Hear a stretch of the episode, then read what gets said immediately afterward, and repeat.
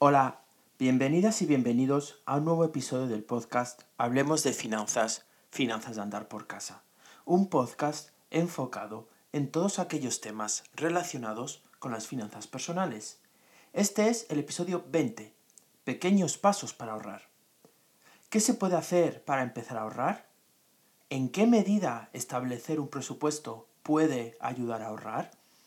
¿Cómo recortando gastos se puede ahorrar? En este episodio trataremos algunas de las posibles acciones que se pueden llevar a cabo para ahorrar y mejorar nuestra situación financiera personal. Y sin más, comenzamos.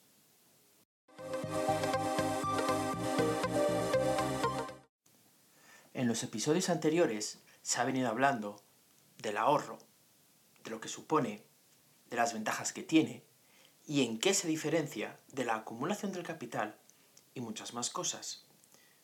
Pensaréis que todo esto está muy bien, por supuesto, pero puede ser que no sepáis por dónde empezar, o incluso, si habéis empezado a ahorrar, no sabéis muy bien mm, cómo continuar.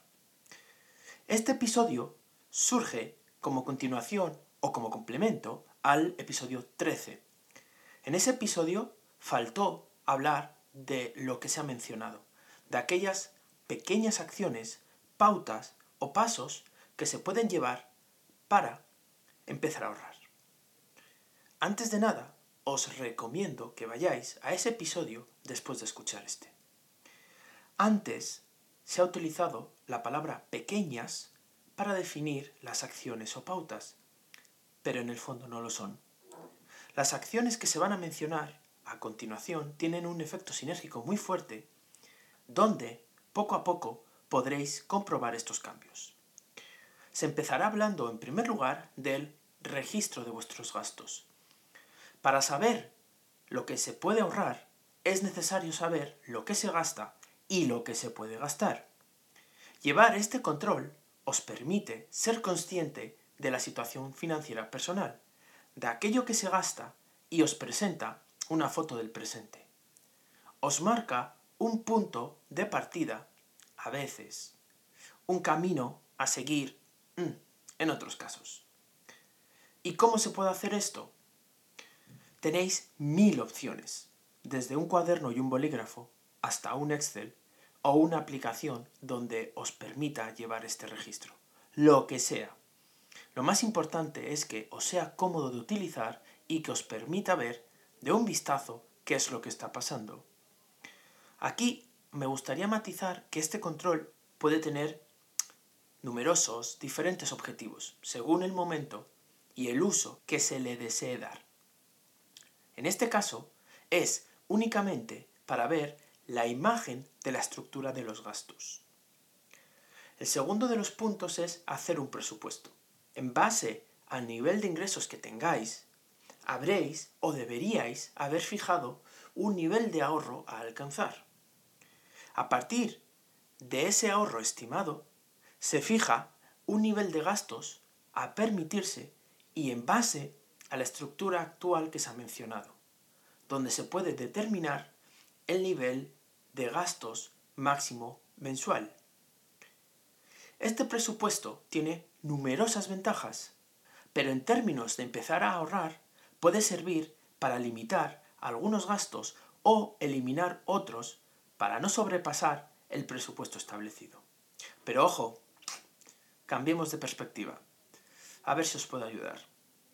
Hemos mencionado que se fija un nivel de ahorro y en base a ello se fija el presupuesto y el nivel de gastos. ¿Y qué pasa si se hace al revés? Pues oye, también. ¿Y cómo es eso?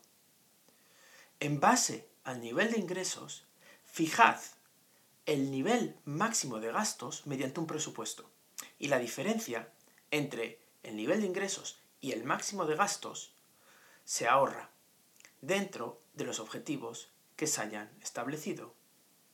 Como veis, ambas opciones son igualmente válidas. El siguiente punto es encontrar la manera de recortar gastos. No decimos nada nuevo si hablamos de que una manera de ahorrar es reduciendo gastos o consumiendo menos. Aquí os remito indirectamente al primer punto que se ha mencionado en el episodio, el del registro de vuestros gastos. Aquí también os remito al punto anterior, al presupuesto. Si se sabe lo que se gasta y se fija un presupuesto para obtener un determinado nivel de gasto, se puede ver o encontrar la manera de reducir y recortar gastos. Esto no implica limitar los gastos necesarios en el día a día. Lo repito para que quede claro. Esto no supone quitarse los gastos necesarios. Supone tener aquellos gastos que sean estrictamente necesarios y prescindir de los superfluos, de los caprichos y de los excesos. ¿Supone esto vivir de una manera austera? No, para nada. Supone determinar qué es lo que necesitáis para vivir y tenerlo, tan simple como eso. Para algunas personas, el gimnasio es necesario. Para otras, la ropa. En la medida que se cumplan los objetivos de ahorro, se cumpla el presupuesto establecido y se tengan las necesidades básicas cubiertas, se pueden tener todos los gastos que se hayan establecido. Relacionado con todo esto que venimos hablando, viene el cuarto punto, que es decidir la prioridad de los gastos. Un modo de recortar gastos y determinar los necesarios es estableciendo unas necesidades a cubrir y una prioridad de gastos.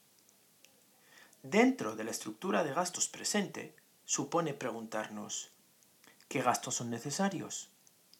¿De cuáles no puedo prescindir? Con esta respuesta surgirán distintos tipos de gastos, a saber, los necesarios, los caprichos, los que se pueden recortar si son necesarios, etc. ¿Y cómo os puede ayudar esto a ahorrar? Solo hablamos de gastos, ¿verdad? No hablamos de ahorrar y es posible que no se vea la relación. Este control de gastos, esta categorización hace que se ajuste el nivel de gastos y el presupuesto a un objetivo de ahorro. Dicho de otro modo, este control de gastos permite obtener un control sobre el ahorro y al final todo está relacionado. El siguiente punto es elegir las herramientas más adecuadas para ahorrar. No me quiero detener en exceso en este punto. En el episodio del ahorro, el episodio 13, se habló de las posibles opciones. Por mencionarlo por encima, dependiendo de la rentabilidad y la disponibilidad que se desee, se puede optar por una cuenta bancaria alternativa que solo sirva para ir depositando un capital de manera periódica hasta utilizar alguna fórmula de ahorro que las entidades financieras pueden poner a vuestra disposición. Y un ejemplo de esto puede ser las cuentas de ahorro porque suelen estar remuneradas. Pero aquí no existe una única solución, ni una mejor solución. Cada persona debe determinar qué es lo que mejor le conviene dentro de los objetivos de ahorros establecidos. El último de los puntos a mencionar es tener disciplina en el ahorro. Como es obvio, los resultados no van a mejorar en un día.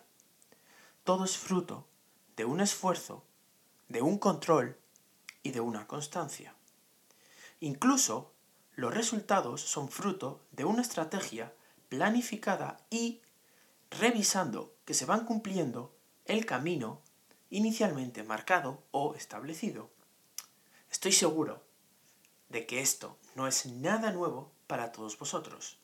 Estoy seguro de que ya lo habréis escuchado en alguna que otra ocasión. Pero mm, lo que se plantea ahora implica ver esto desde dos puntos de vista diferentes. Empezamos por el primero, que es desde el ahorro. Y ahora lo vamos a explicar.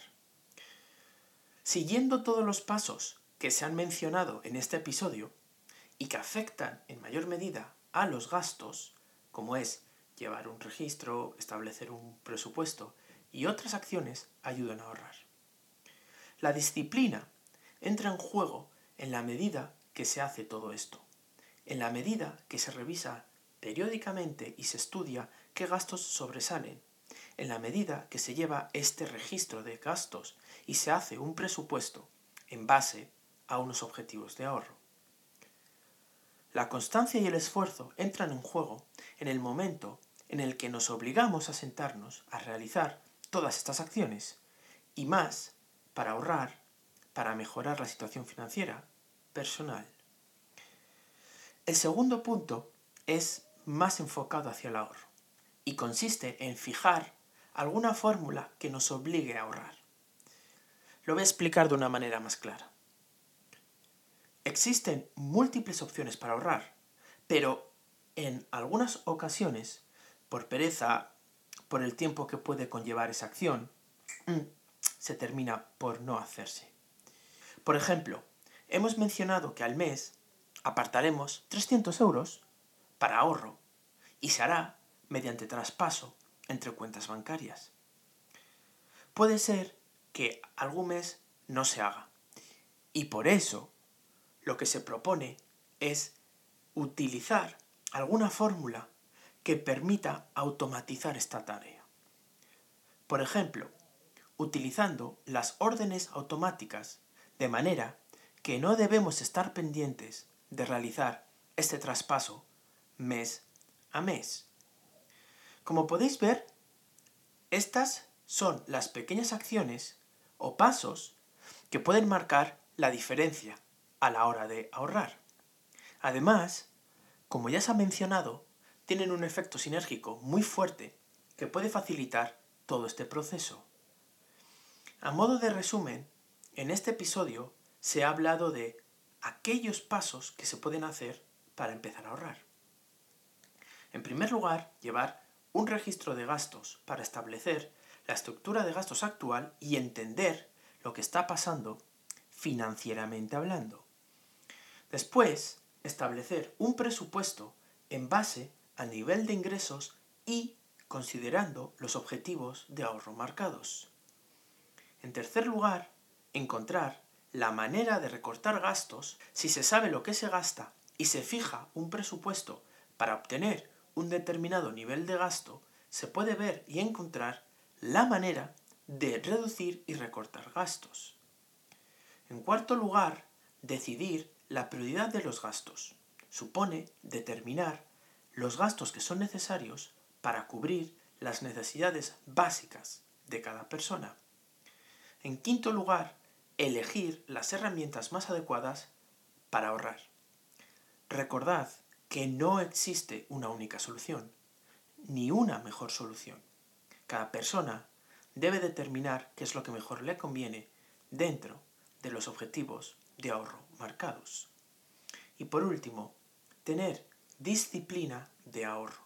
Y esto se genera realizando los pasos ya comentados y realizando aquellas acciones que permitan la automatización de los procesos de ahorro.